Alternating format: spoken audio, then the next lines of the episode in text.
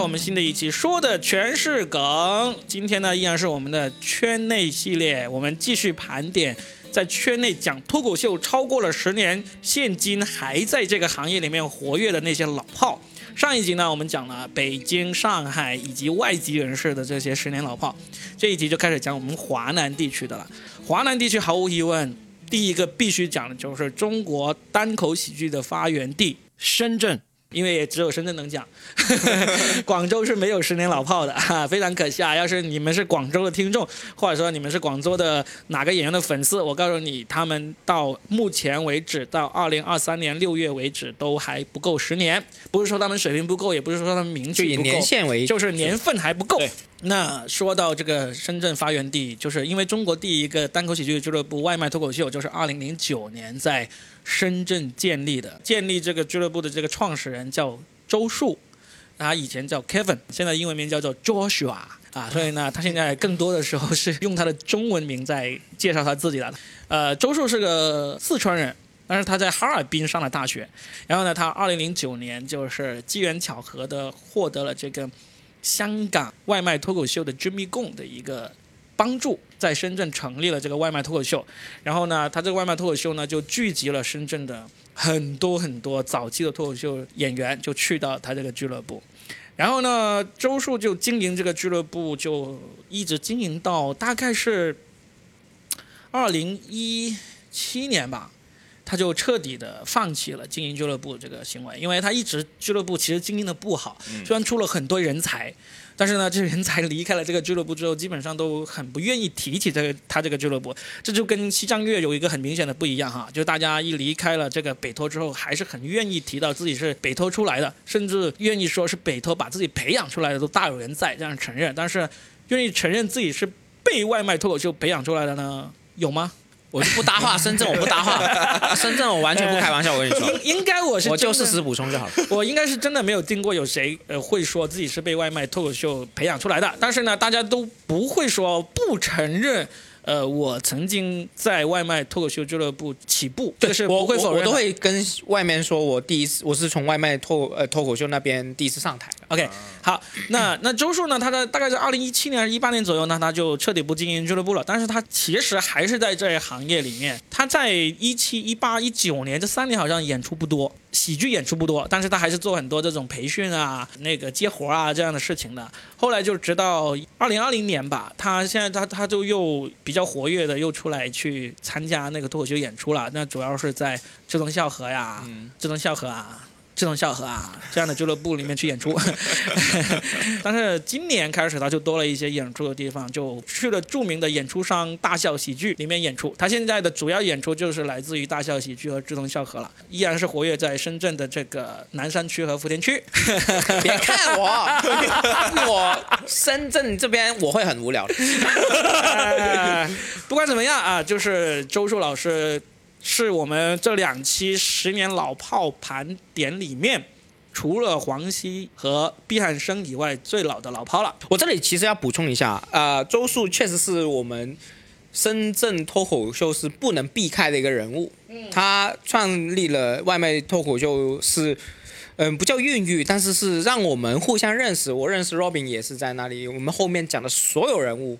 都是从那里互相认识的，然后我们的矛盾啊，我们的故事啊，也是跟这边或多或少有东西，所以不能避开的一个人物。我也客观的说一句，虽然我刚才是语带阴阳怪气的说起这个周树哈，说他演出就只有两个俱乐部，也走不出这个南山区和福田区，那这也说明周树老师是有很多空档的。各位要是愿意请他的话，其实是很容易请到我们的周树老师的物价廉物。价廉价廉价廉，大家先请我好不好？先帮我解决我的档期问题，管周树什么事？好吧，好，让我们开始说深圳的第二位老炮啊，当然就是野兽老师。野兽老师，野兽老师真的是档期很密，很密很密，他他巡演也很多，巡演很多，而且是我们盘点到目前为止抖音粉丝最多最多的一个老炮。没有人比他更多，就现在为止是吧？，对我们盘点到现在为止，十年老炮里面，抖音粉丝野兽老师超过三百万的。嗯，那么多，对啊，但是他是很早就已经有三百万了。没一九年，一九年就对对对两百万了对，他是啊一个抖音网红来的。对。然后野兽老师呢，就就十年的时光，他真的是一直在坚持在喜剧这条路上面没有停过，嗯没有退出过。而且是很早，他好像比他是跟周树一起，是周树建立了外卖脱口秀，然后呢，外卖脱口秀的第一个演员就是野兽，因为啊就除了他自己以外，第一个演员就是野兽，所以呢，他时周树的时间是比野兽早那么可能就几天吧，哦几天吧，就是，然后野兽呢依然是毫无疑问就是中国脱口秀老炮中的老炮了，那个时间炮中炮，炮王，炮中精灵。炮王，炮王。OK，其实他也很有名了，我们也不用过分介绍了，对吧？他嗯野兽就是讲脱口秀讲的很早，然后呢，二零一六年的时候呢，也去了上海，在上海恒顿传媒里面做了工作了几年，嗯，然后到二零一九年左右就跟恒顿解约，解约出来，然后就成为了这个自由演员，自己成立了公司。成立了公司，成立了自己的厂牌啊！但现在他好像也不经营自己的厂牌了，他就纯粹就巡演比较多，只经营自己。他巡演，他其实巡演、专场、拼盘他都接的，只要有时间，啊也是一个非常敬业、非常拼命的一个脱口秀演员啊。他也是个编剧吧？也对编。剧也是做的很好啊。总之呢，就是这么有名的演员呢，我们就不用过多介绍了。对对对对大家可以啊搜一下他的抖音，你自己看就好了。对对对，就叫做脱口秀野兽嘛。然后呢，呃，深圳的第三个老炮，时间很长的老炮，其实就非常有名了，程璐。程璐是二零一零年还是一一年开始的？哇，这么早，对，所以呢，他就真的是老炮里面上节目，在线上节目最红的一个人了，可以这样说，对不对？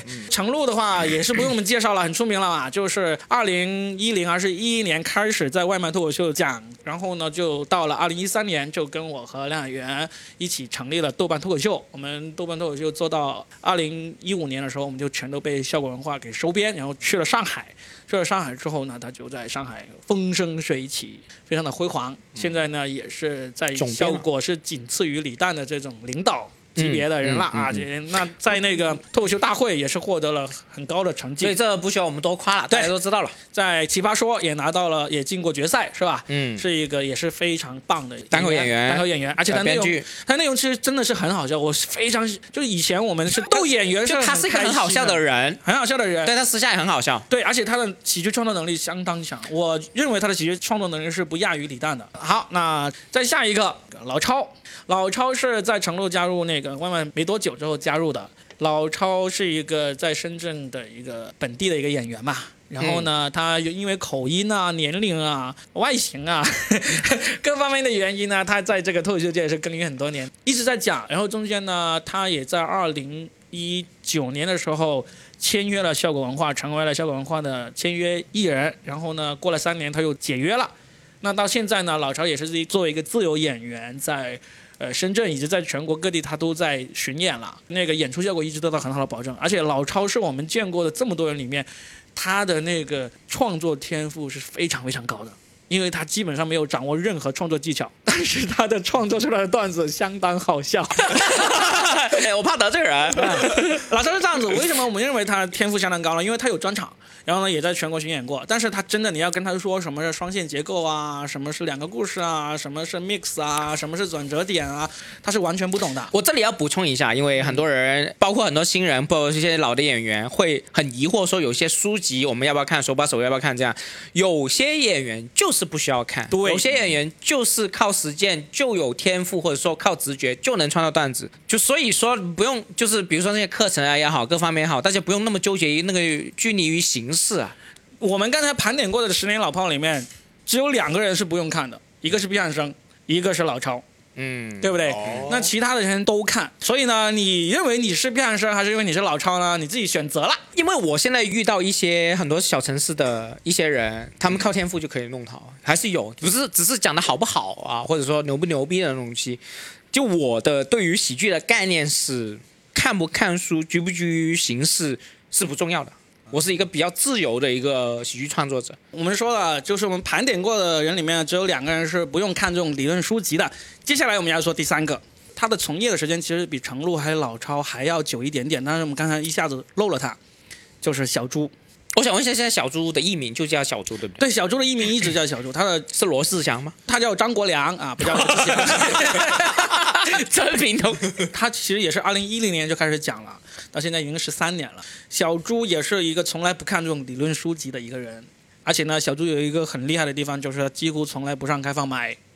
他几乎所有的段子都写完之后，然后呢，如果有商演，他就上去讲，啊，或者要么他就写，因为小猪是我们这帮人当中，他可能是通过写稿、纯写稿来赚钱赚最多的一个人。当年赚的你现在怎么跟陈露比啊？陈露的是有溢价的。小猪可能是我们这帮人当中呢，在二零一六年之前写稿赚钱最多的人，因为他真的很拼命写稿，而且超快很多。写的很快，产量很高。嗯然后呢的，我有一个印象，就是曾经有一次他向我们炫耀过啊，不只是向我炫耀，不是爆料，他向我们很多人炫耀过，他有一个月的稿费是有拿过超过十万的。哇，当年呐、嗯，是是已经参加节目了吗？还是在横顿吗呃？有有在节目里面，不是在横顿吗？如果不是的话，就很夸张。真的我不是爆料，因为他自己向很多人炫耀过，我们也不好，我们也不知道。因为因为我我我要先说一下这个拿到这个收入的难度啊，嗯。因为比如说我们这种，我们先不算底薪的话，我们投一个稿子，当年是几百块钱，最多四五百块钱一条段子，你自己算嘛，你除除那么多，你要怎么算？而且我们的段子是基本上五条十条，可能中一两条这样，嗯，你就算他大量的可能那一个月写的几百条段子，我感觉是这样，真的很难的，要拿很到难的很难的，要光凭写稿，而不是而不是不是靠什么溢价。不是有什么明星名气加持，能够超过稿费十万的，全国我也只知道两个人，而且这两个人都只是一个月达到，其他月份都呃，达不到。除了小周，还有一个你方便说吗？叫罗宾，我去！你看我捧哏捧的多好，我的天哪！你是真的靠写稿就可以真的靠写稿，因为我我跟小周有点不太一样的地方，就是我会不交税嘛？我会拿一个活，然后单多很多工作，哦然后呢，其实这个工作算下来也是稿费，嗯，其实我补充一下，其实 Robin 是很能给到一些分这工种给我们，然后帮我们谈到很好的价格，真的是这样。包因为工头，他不是他包工头之余，他是会抽出一些工种，这个工种是有需要的工种，但是会给你额外的钱，嗯，这是 Robin 才能谈到的。所以我为什么我我很喜欢跟 Ro- Robin 做我的那种包工头甲方。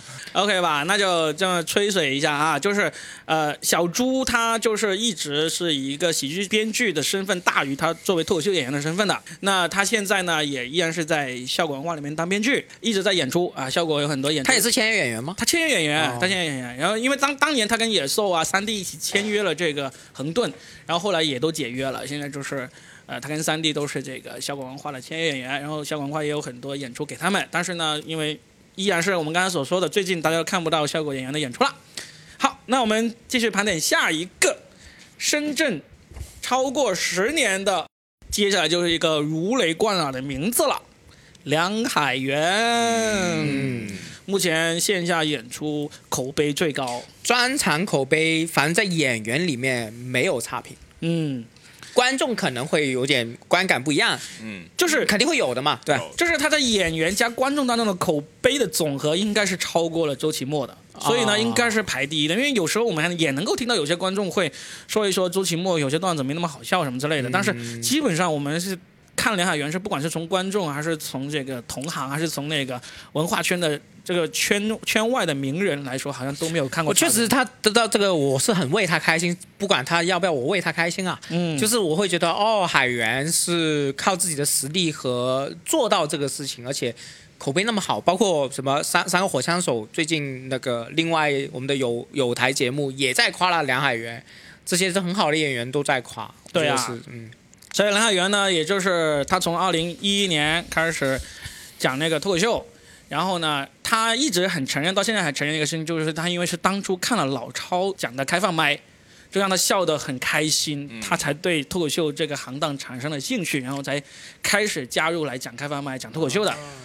嗯我觉得海源也是一个对于喜剧天赋很高的一个人。他之前我看他主持也是主持的行云流水了，很好笑的一个人。对，杨海源就是从那个一一年开始讲，然后呢，我们一三年成立豆瓣脱口秀，然后呢，到一直到我们一五年被那个效果文化签约，他也去效效果文化。那他去了效果文化之后的那个发展轨迹呢，大家也都知道了，就上了那个今晚八零后脱口秀，然后上了吐槽大会，上了脱口秀大会，然后脱口秀大会被淘汰了几次之后呢，就宣布退出脱口秀大会。开始了他口碑最高的线下全国巡演，哇，他退出这个时机很好啊，很好，真的。所以呢，梁海源真的是作为一个这么善良、正直、有天赋的，真的真的真的是一个很好的朋友。跟梁海源接触的人，首先没有一个人说他坏话，嗯，而且他真的是很友善。他其实已经挺有名气了，但是现在还要跟老超一起爬山啊，各方面就是一个很友善的一个喜剧演员，嗯，很有，我觉得挺有个人魅力的一个喜剧演员啊。所以呢，就也不用多说了，就是在我们盘点的老炮里面，就是目前来说也是我们作为同行来说对他评价最高的一个。好，我现在想小总结一下，因为。比如说，你们如果听了上集，北京啊啊，上海，有些是六边形战士，有些是专门做演员，有些之前就是老板过来。但你要看深圳出来的，现在来说都是编剧出身，都是做编剧做的很好的这一群人。除了老超，对 对，啊，他说的啊，对，老超其实也写过很多，他也写，他给凤凰卫视的笑逐颜开，老超比我们稍微接的单少一点，但是他也是很好的编剧，只是我们太耀眼了，你知道吗？真的，因为比如说我们真的是一个职业编剧，是没办法否认的，对不对？包括刚刚那讲小猪、野兽、陈露。海源这四个人，这种写东西是一个人顶一个公司的，嗯，真的是这样的，嗯，不不是在夸大，你随便找一个十几万的项目给他们写，他们一个人就可以干完，真的是这样。好，好，那说完梁雅媛呢，接下来一个呢，其实也是很有名，但是呢运气差了一点，就是三 D，三 D 呢也是在二零一一年就开始讲脱口秀的一个，哎，盘点到现在好像她是出现了第一个女演员，对不对？对对。哦，三弟是第一个超过十年的老炮。三 D 是二零一一年开始，然后呢就一直讲的，就是很努力，也讲的挺不错。然后呢，他直到三 D 很有意思，他是一个盘点到目前为止，我们能够看出有一个他的忽然开窍的时间点的一个演员。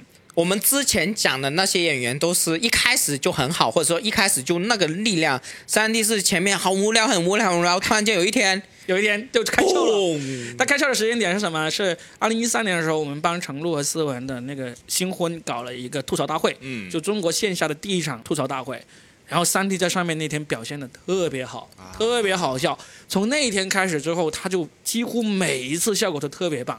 然后呢，他也成为了我们豆瓣脱口秀里面第一个。被上海的茄子喜剧给签约过去的演员，他是二零一五年初就离开了深圳，就去上海发展了。嗯，所以呢，然后然后三弟后面的发展就有点可惜，就是因为他在茄子脱口秀发展了一两年，然后呢就茄子脱口秀就没了，他就加入了这个恒顿传媒。在恒顿里面就跟小猪和野兽，还有于振中、刘宏伟他们一起在恒顿里面工作，但是后面大家也知道恒顿。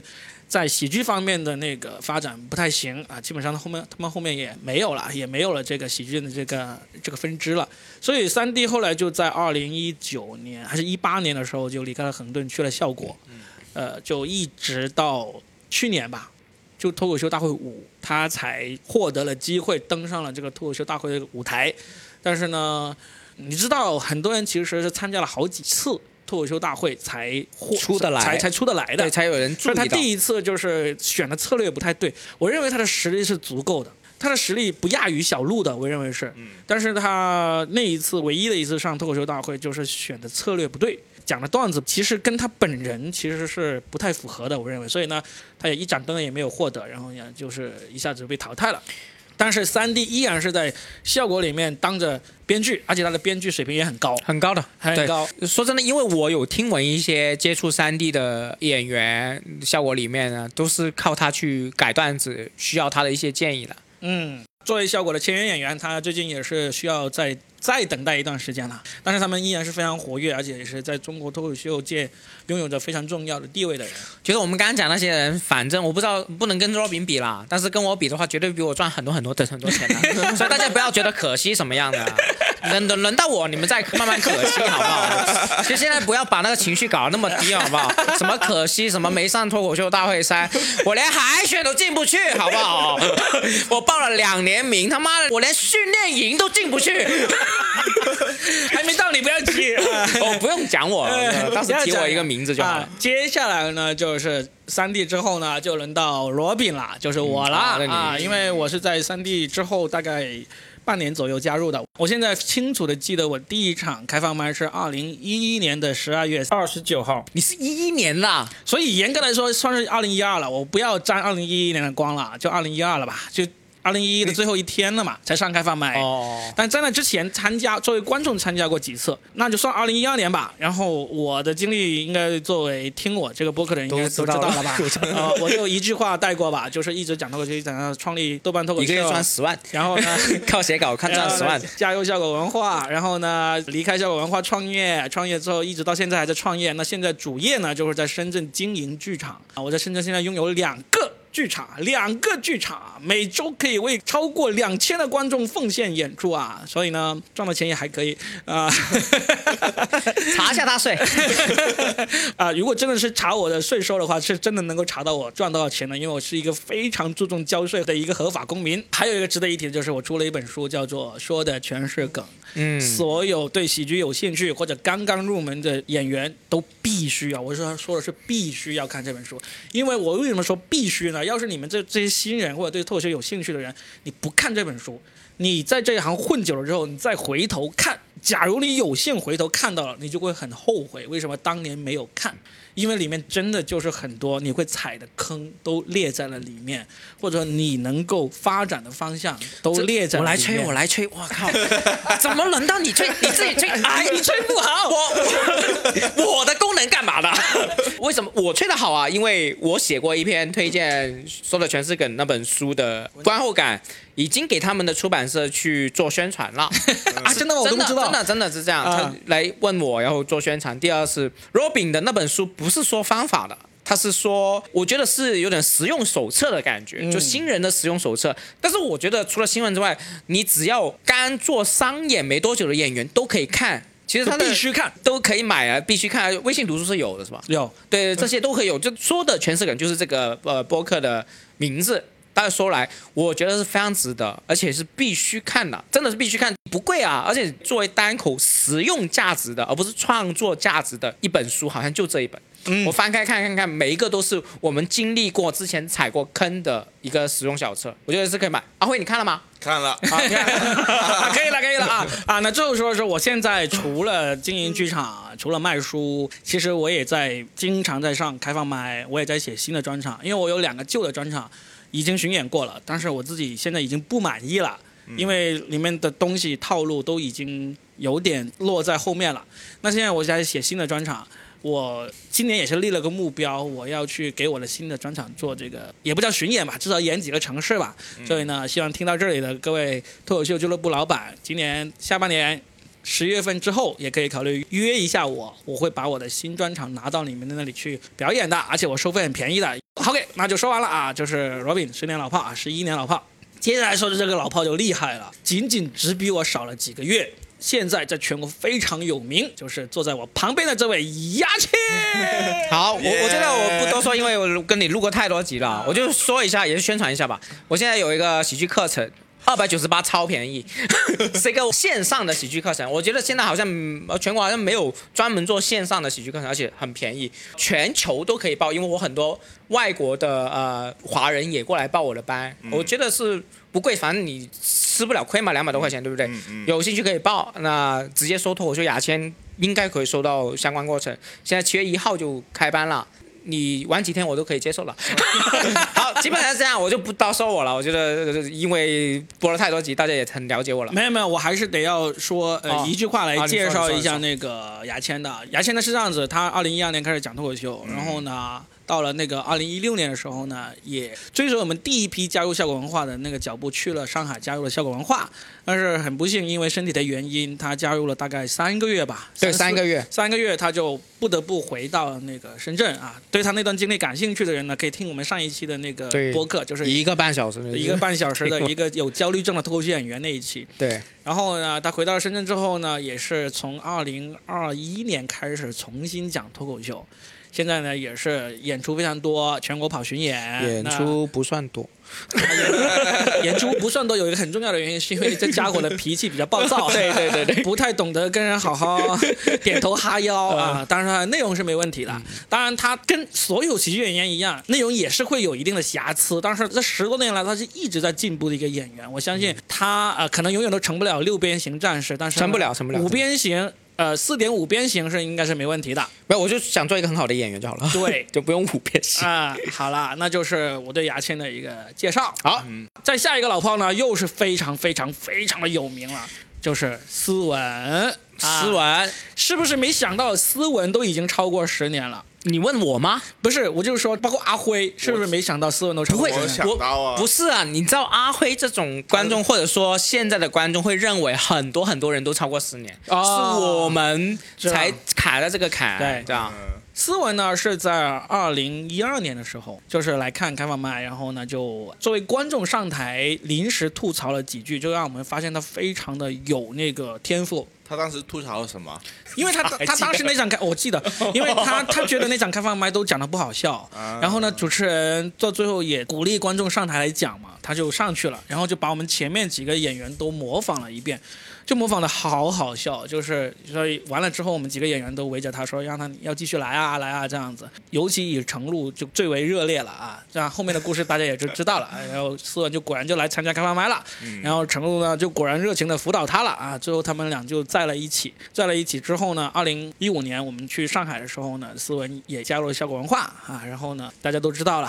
上了这个今晚八零后吐槽大会、脱口秀大会，然后跟程璐离了婚，然后呢，他现在依然是活跃在这个脱口秀演出市场上面，基本上就不用多介绍了吧。斯文好像是我们现在讲的那么多人里面第一个红的人，对，可以这样说，因为呢，思文是在脱口秀大会第一季他就红的，他就有那个内容出圈的。哦有很多现在在后面在脱口秀大会上大红大紫的人，基本上都是在第三季才开始红的，嗯，对吧？所以呢，斯文是初代的脱口秀女王，甚至是脱口秀太后，什么各种光环，各种光环都是在的。是嗯斯文也是一个很有天赋的喜剧演员。好，那就这么有名的人，我们就不用多介绍了。他依然是现在是，呃，活跃在这个脱口秀演出的市场上。然后呢，接下来哇，我们深圳真的好多，是吧？我们已经好，然后呢，再下一个，再下一个叫小马。这个我可以得罪，不多说了。啊，上一期我们在聊到上海的一个十年老炮于振中的时候，我们有提到这个名字。小马呢，他是很早，他大概是二零一零年还是一一年的时候就已经加入了外卖脱口秀，是外卖脱口秀的全职员工，然后在里面讲脱口秀。但是呢，他一直好像为自己创作的内容不太多，他一直有一份全职工作，从来没有试过全职做脱口秀。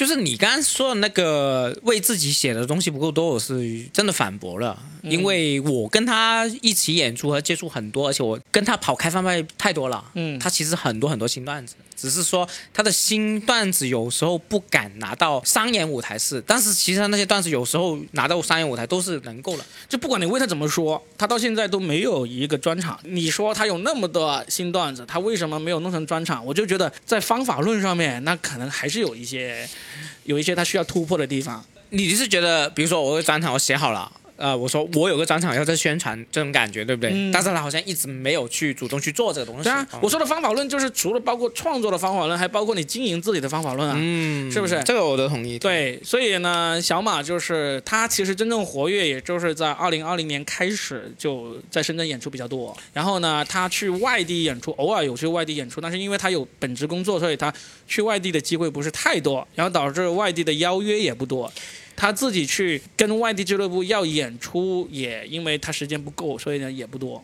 嗯，这个是当时小马的内容我是挺喜欢的。我也挺喜欢的，嗯而且小马是我复出之后，我会很惊喜，因为我刚认识他的时候，小马是一个无聊透顶的一个喜剧演员，然后我重新出来，我发现他是深圳市场跑的最多演出的一个喜剧演员，而且他的质量啊、压轴完全可以做得到，所以我当年是就是我重新出来，我是给对他改观，我对他印象挺好。我觉得他方法论就是这个经营自己的问题。嗯，我觉得是经营自己的对的，问题。对的。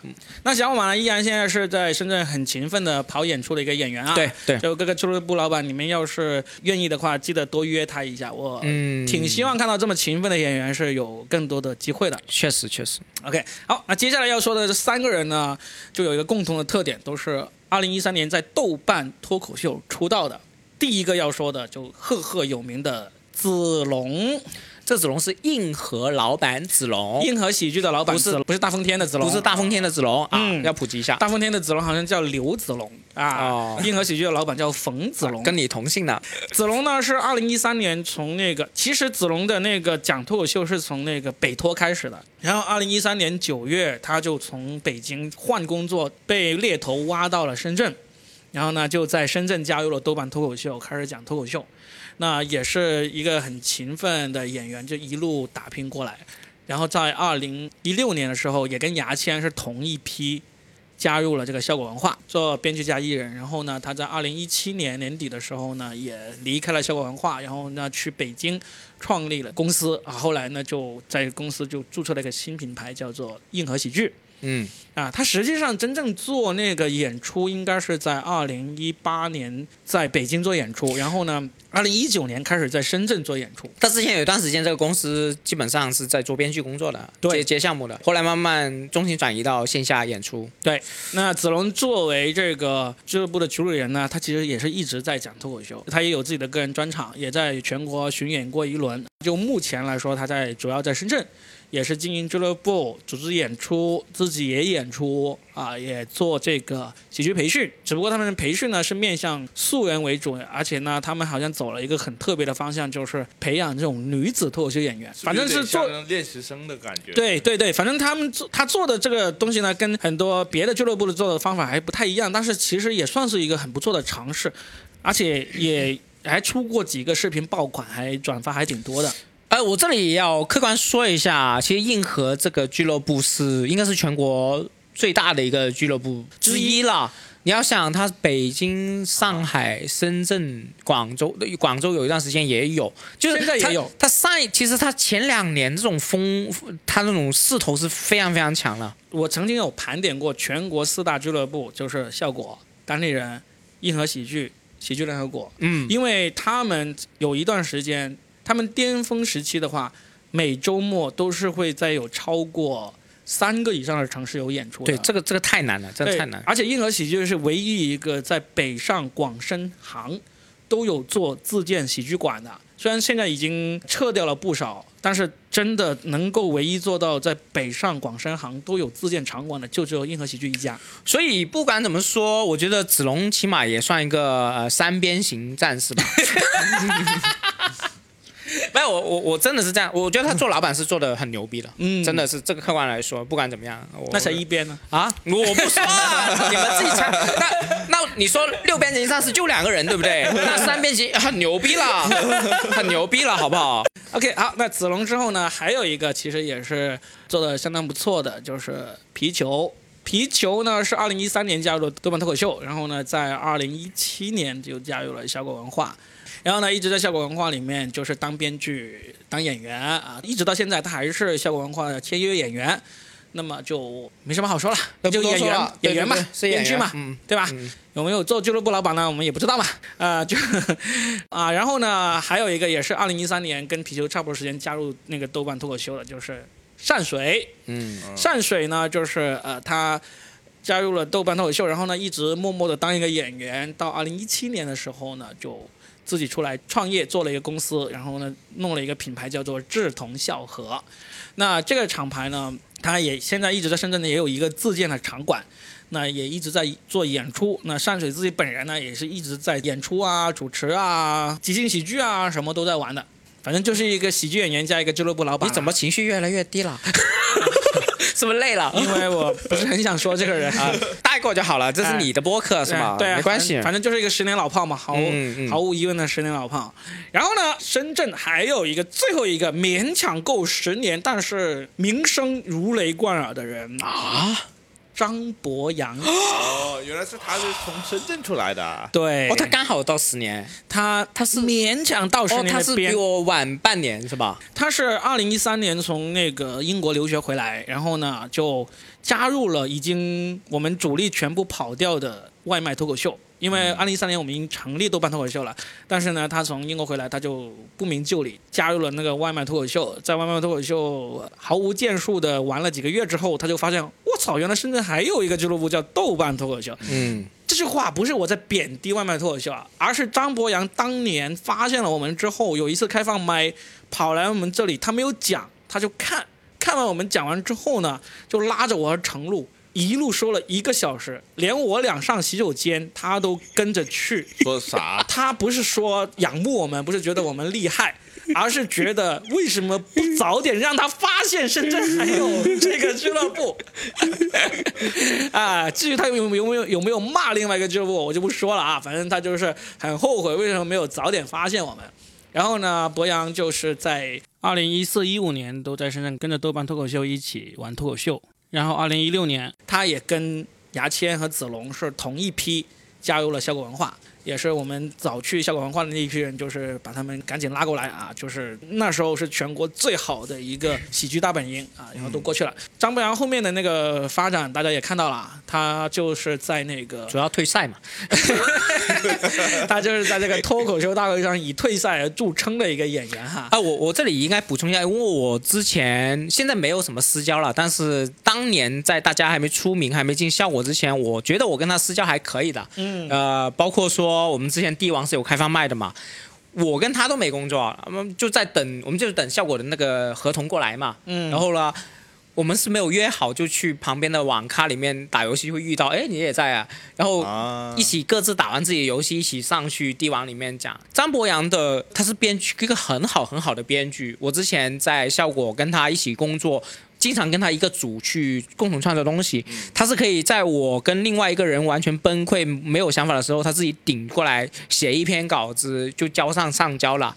我觉得是很有责任感的一个喜剧编剧，而且他是一个很好笑、很好笑的人。嗯，他吐槽啊，说话很好笑。他对内容的那个要求是非常严格。他审美太高了。他我们我比如说我跟 Robin 可能最多就是看外国的啊，我们中国的线下的、啊，他连音频也听，连每个演员录下来的录像。录音啊，他会偷偷来听，你知道吗？对，他是阅读量，我觉得是全国，反正我当年跟他接触，我觉得他的习惯是不会变的，是阅读量大到你会崩溃的一个喜剧演员。他到现在都会去偷偷看别人的开放麦。就是很恐怖，你知道吗？这个 这个就是比如说你阿辉，你是不是经常找视频，对不对？对，你绝对没有博洋看得多。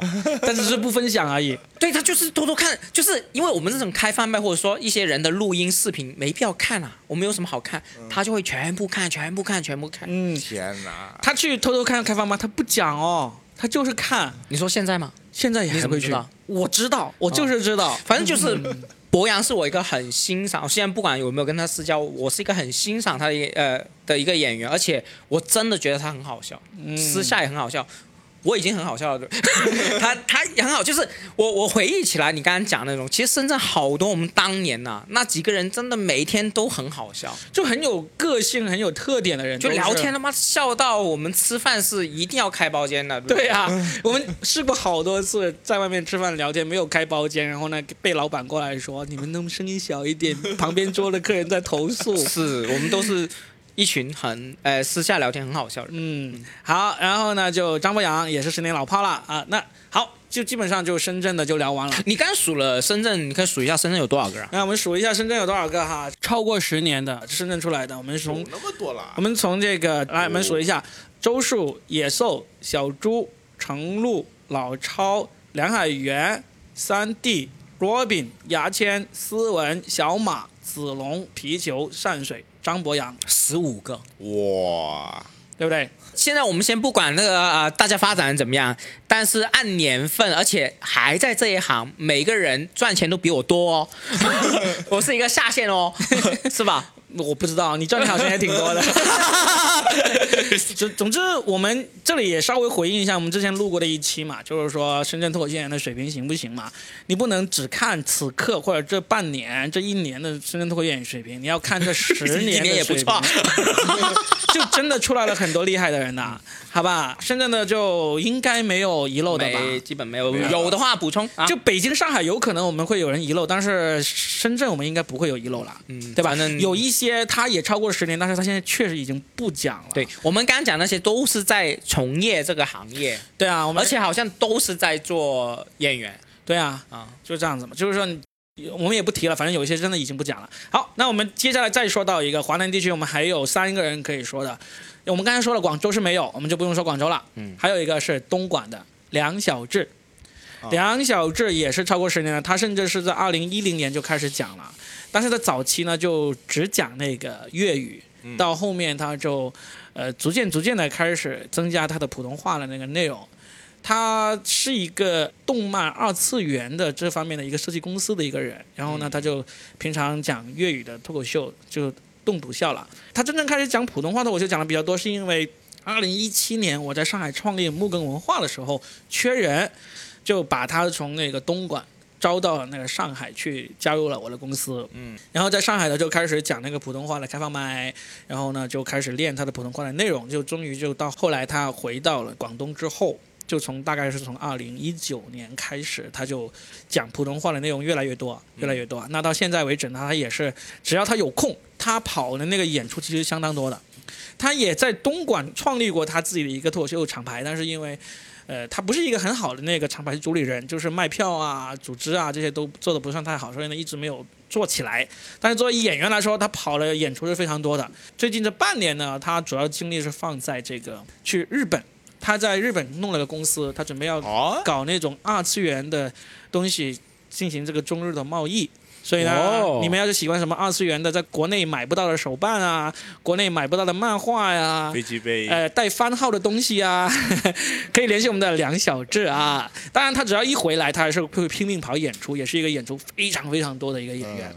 因为他很好用，他能够主持，主持呃，能够开场，能够压轴，然后甚至能够开这个个人专场都可以。所以大家当他有空的时候，可以多约他。梁小志这也是少年感很强的一个人。对他年纪比我还大，对对，但是呢，他看起来比我年轻。他可以跟零零后无无缝连接的聊天的。对我看他照片也就三十岁左右。对啊，，对啊，对对，他少年感很强。他看起来比我年轻啊，所以呢，然后呢，接下来还有两位都是在香港非常红的演员了，一个叫做 We Wack，是一个印度裔的香港人，他其实就是一个印度人啦，他只不过在香港出生长大，他只能讲那个粤语东土笑。你说中文的粤语是吧？中文的，因为他英语也可以啊。对他英文也可以，他英文有专场，呃，粤语、中文也有专场。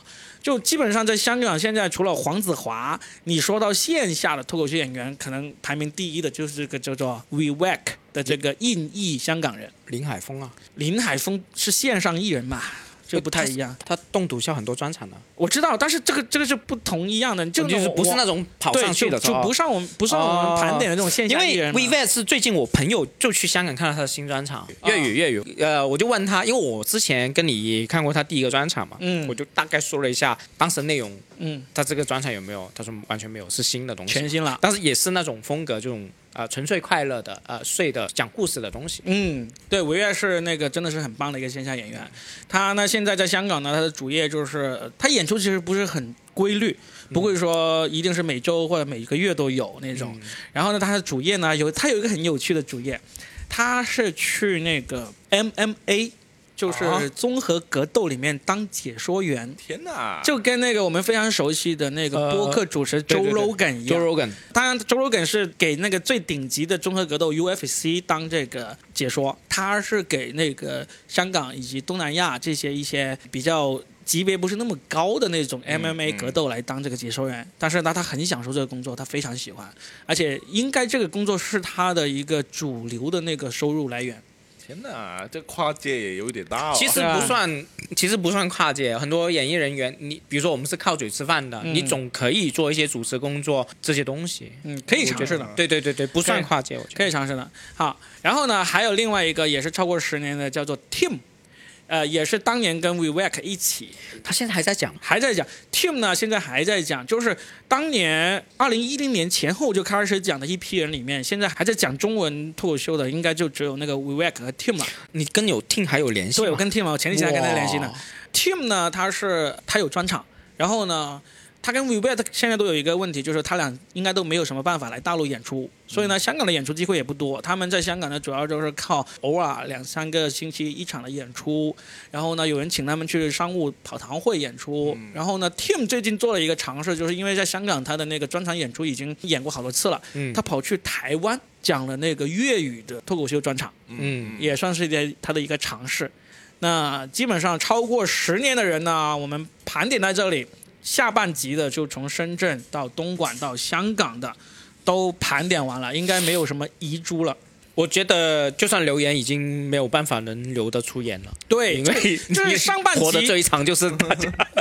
上半集应该还可能有那个遗留，但是下半集这个华南地区的应该没有什么遗留的了，嗯，好吧？伯伯恩算不算伯恩没有那么长时间，啊？伯恩是二零一七年才开始讲脱口秀的。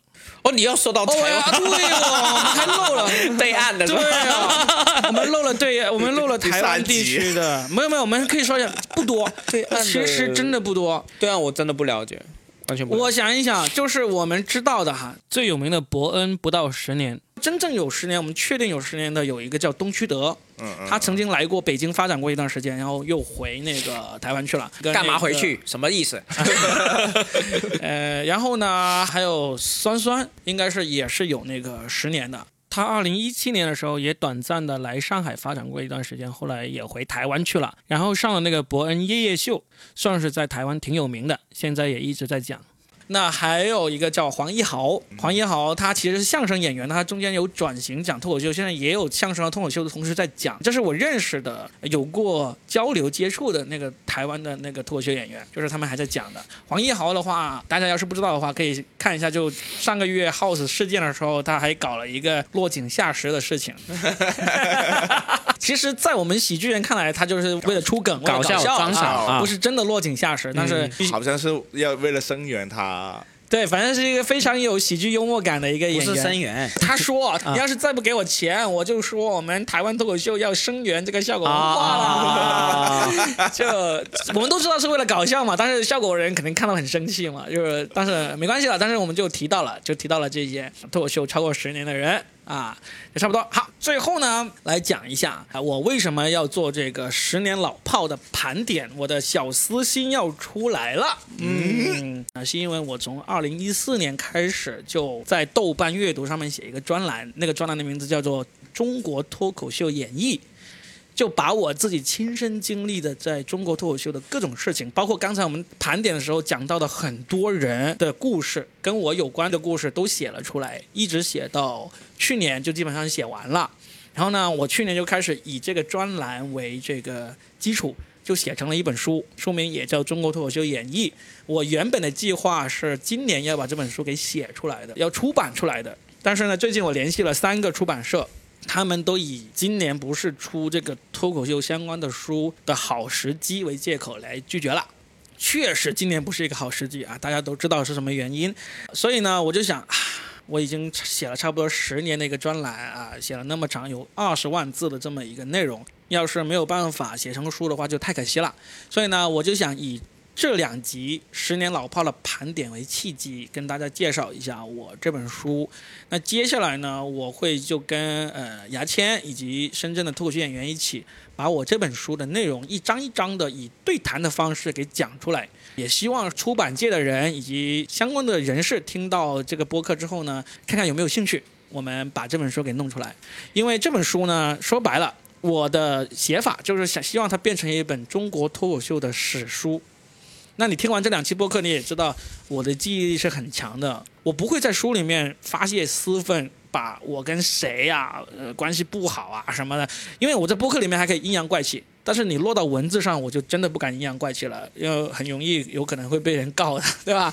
嗯，所以这本书呢，你说瓜肯定有很多瓜，但是呢，不会有你们想象中的那些狗血的事情。狗血啊，或者说摆不上台面那些瓜。所以呢，这本书呢，我最后在这个博客里面介绍一下，我会把它分为四个部分来写出来。就是当然先有这个前言以及简史，中国脱口秀的简史都说一说。然后第一个部分呢，就是说以二零零九年缘起与先行者这么一个角色来写第一部分。然后呢，二零一三年崛起前夜，二零一六年里程碑，二零一七年加速度，这样子四个部分把它给写完。然后呢，每个部分里面都会包含行业的故事，包含喜剧俱乐部的故事，还有包含那个阶段的这个人物的故事。我们刚才提到的很多人里面，其实都有单独成章的，包括有这个程璐、斯文、梁海源都有单独成章的，还有什么呃王彤、叶枫、李诞这些都有单独成章的。那喜剧俱乐部，我刚才有提到的中国四大喜剧俱乐部，效果、单立人、硬核喜剧、喜剧联合国这些都有单独成章。首先，因为是 Robin 是亲历者，比如说啊、李诞呐、啊、陈露啊、斯文这些，是不单只是把他你们在线上找的一些资料整合起来，而是根据自己的视角去讲跟他经历的故事，绝对是独家的了。独家的，因为我不会是说说一些我没有亲自经历的，嗯。比如说我跟当地人的那个交集其实是比较少的，嗯。因为他二零一七年成立的时候，我也在成立木根文化，嗯。所以其实没有太多交集的。但是我跟石老板的交集挺多，嗯。那你说石老板自然就避不开当地人，嗯。对吧？所以呢，就哪一个阶段，除了我刚才说到的这个行业俱乐部人物之外，还有一个就是节目，就包括今晚八零后脱口秀，包括吐槽大会，包括夜夜谈这些节目，我都会在里内幕都会。讲是吧？内幕的话，肯定不会是那种说出来了会让人家受到损害那种内幕。就是说，比如说啊，这个节目怎么去流程参与，简单也会肯定会说会讲。其实这本书，你上一年我跟你播客很多次都很期待这本书的，对包括我今天录的很开心，我不知道阿辉怎么样。我也是亲历者，但是听了那么多是很有趣。作为亲历者，我是回忆了很多故事，而且呢，这两集我觉得是好听的。嗯而且有我那么稳定的发挥，就正好听的有 Robin 去讲故事，有我的发挥，还有阿辉的摸鱼，是吧？就是我觉得他的书肯定挺精彩的，我觉得。对，所以就接下来这两个星期呢，我就会每一期都会交上牙签，然后呢，另外再加一个摸鱼的人，可能是阿辉，也有可能是深圳的其他演员，我们一起来找点美女给我。我们一起来讲一讲这本书。呃，我根据这本书以一种史记的方式来写，因为免费的吗？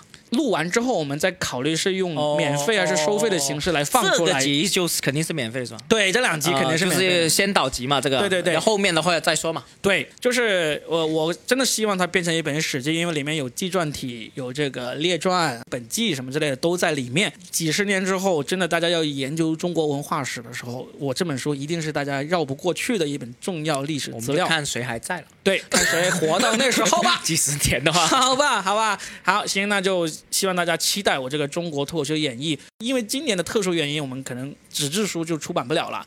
我们先以访谈的形式把这个有声书给讲出来。我觉得现在出版社如果有意愿，也可以赶紧提前预约嘛，赶紧预约联系嘛，对吧？对，赶紧赶紧印刷出来，明年就可以卖了。对呀、现在对我爱理不理，以后你就高攀不起了。好吧，那行，那我们就好，今天今天聊了，好聊到这，好久啊。OK，我们下期再聊，拜拜拜拜拜拜。沧海一声笑，滔滔两岸潮。浮沉隨浪，只记今朝。蒼天笑，紛紛世上潮，誰負誰勝出天知曉。江山笑，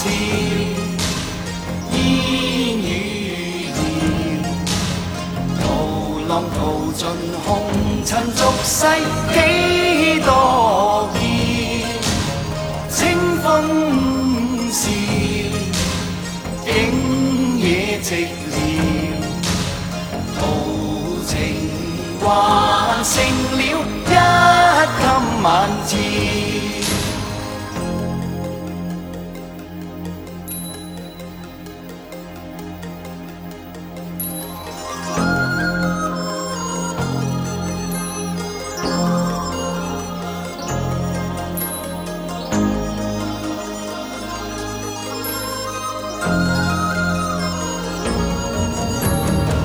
心事，不再寂